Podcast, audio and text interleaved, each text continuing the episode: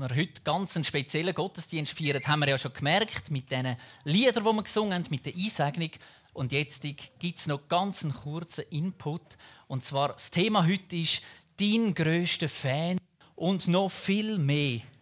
Dein grösster Fan und noch viel mehr. Wir haben es vorher schon gehört, Samuel hat es angetönt. Wer von euch ist von irgendetwas so richtig Fan? Das ist jetzt mal noch, das dürft ihr einfach aufheben, wenn ihr von etwas so richtig Fan sind. Das ist noch nicht so peinlich. Genau. Die Anschlussfrage, von was sind ihr so richtig Fan? Von Jesus? Ja, so morgen. Genau, Mathis, was bist du Fan? Von Helikopter bist du Fan? Schüttler, von wem denn? Vom Dybala. Nathan, von was bist du Fan? Von Musik? Wow. Sonst jemand noch etwas? Vom Shakiri. Ihr seht, man kann von ganz vielen verschiedenen Sachen Fan sein. Ich muss zugeben, ich bin auch ein bisschen Fan. Fußballfan. Ich mache Sachen, die andere vielleicht nie würden machen. Ich bin einmal über 21 Stunden mit einem Car auf Barcelona gefahren, zum 90 Minuten Fußball schauen, wieder über 20 Stunden Retour gefahren. Und es hat sich gelohnt, ich würde es wieder machen. genau. Wenn man Fan ist von etwas, dann setzt man Zeit ein, dann setzt man Geld ein, dann setzt man Kraft ein, die man hat, um das irgendwo auszuleben. Und eben da schauen wir heute Morgen miteinander. Das ist nämlich ganz spannend. Du hast auch einen Fan in deinem Leben. Und zwar der beste und größte, was es überhaupt je gegeben hat und wird geben. Ganz am Anfang lesen wir in der Bibel einen Vers. Und dort steht, dass Gott alles zusammen geschaffen hat. Die ganze Welt. Er hat dich geschaffen, er hat mich geschaffen. Alles, was auf dieser Welt ist. Er hat alle Tiere geschaffen. Der Regenwurm, das Krokodil, der Tiger, der Elefant. Was kennen ihr sonst noch für Tierkinder? Gibt es noch so? Dürfen einfach reinrufen? Ja, genau. Nashorn, Aff, Tiger, Zebra, Flamingo. Genau, da gibt es ganz viele Schlangen. Genau, wunderbar. Und noch ganz, ganz viel mehr. Und alle diese Tiere, die hat Gott alle zusammen geschaffen. Und dann hat er den Mensch geschaffen. Und wir lesen im 1. Mose 1, 31, Danach betrachtete Gott alles, was er geschaffen hatte, und er sah, dass es sehr gut war. Sehr gut war. Und es wurde Abend und Morgen der sechste Tag. Interessant ist, dass Gott bei allem, was er geschaffen hat, hat er immer nachher hergeschaut. Er hat die Erde geschaffen, hergeschaut und hat gesagt, wow, das ist gut geworden. Und dann hat er weitergemacht und dann hat er Tiere geschaffen und hat alle Tiere angeschaut, von den kleinsten bis zu den größten und hat gesagt, wow, das ist gut geworden. Und dann hat er den Mensch geschaffen, hat er dich geschaffen, hat er mich geschaffen und er hat es angeschaut und hat gesagt, wow, wow, wow, das ist sehr gut geworden. Das ist nicht einfach nur gut, sondern das ist sehr gut. Und ich habe gedacht, ich tue euch das schnell erklären. Was ist denn der Unterschied zwischen gut und zwischen sehr gut? Und ich denke, gut ist zum Beispiel, wenn man einen Tag nicht in die Schule muss. Sehr gut ist, wenn man fünf Wochen lang Sommerferien hat. Oder gut ist, wenn die Mami gesagt hat, du darfst noch ein Tafel Schoki haben. Sehr gut ist, wenn der Papi sagt, du darfst die ganze Tafel. Das ist der Unterschied zwischen gut und sehr gut. Sehr gut ist noch viel mehr. Und Gott sagt, du bist sehr gut. Jetzt sagt er aber nicht einfach so mit einem traurigen Gesicht, schaut er dich an und sagt, oh, du bist sehr gut. Ich habe Freude an dir. Nein, er jubelt. Und ich habe euch mal ein Video mitgebracht, wie es Gott eben nicht macht. In die Kamera jubeln. Jubeln? Ja. Jubeln, einfach jubeln. Jubeln! So macht es Gott eben nicht. Er sagt nicht einfach, super, ich habe Freude, du bist der Größte. Nein, Gott ist ganz anders. Gott ist viel mehr. Wir lesen im Zephania 3, Vers 17, ganz ein spannender Vers. Dort steht, der Herr, dein starker Gott, der Retter ist bei dir. Begeistert freut er sich an dir. Vor Liebe ist er sprachlos ergriffen und jauchzt doch mit lauten Jubelrufen über dich. Wir lesen es nochmal. Der Herr, dein starker Gott, der Retter ist bei dir. Begeistert freut er sich an dir.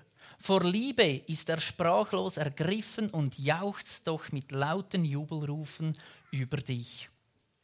So ist Gott. Er schaut auf dich ab und er jubelt und er freut sich wie ein Fan. Aber Gott ist eben noch viel mehr. Gott ist viel mehr wie ein Trainer. Und was denn der Unterschied ist zwischen einem Fan, der einfach dir zujubelt, und zwischen einem Trainer, das sehen wir auch in einem kurzen Video. Was für ein gutes Beispiel. Ein Trainer, ein Trainer, der führt seine Mannschaft an, der ruft den Einzelnen zu. Und stell dir mal vor, du stehst am Morgen früh auf, aus dem Bett, und Gott ist da und er fängt schon an. Und er jubelt, dass du aufgestanden bist. Er jubelt, dass du wieder zurück bist im Spiel vom Leben, dass es losgeht. Und er schreit dir zu und sagt: Gang vorwärts, mach das, mach das. Und ich stelle mir das so vor, wie Gott mitleidet mit uns, wie er mitgeht, wie wir das sehen in dem Video. Und dann gibt es manchmal, dass wir versagen. Und ich glaube, Gott regt sich auf. Gott regt sich auf, wenn wir zum zehnten Mal den gleichen Fehler machen. Ich denke, nein, das muss nicht sein. Aber wie ein Trainer, es ist egal, ob es passiert ist oder nicht. Er ist immer noch da. Er coacht dich, er geht weiter, er will dich weiterbringen. Und das ist unser Gott. Er freut sich über dir, er jubelt über dir und er ruft dir zu. Ein Trainer hat fast nie Pause. Er ist immer da für seine Spieler, für seine Mannschaft. Und wir lesen in Matthäus 28, 20. Und ich versichere euch, ich bin immer bei euch bis ans Ende der Zeit. Gott sagt, ich bin immer bei euch, jeden Tag, jeden Tag immer wieder. Und vielleicht habt ihr auch schon mal Fußball geschaut oder Eishockey. Hat schon mal jemand von euch gesehen, dass einer ein Eigengoal geschossen hat? Gibt es immer mal wieder, immer mal wieder.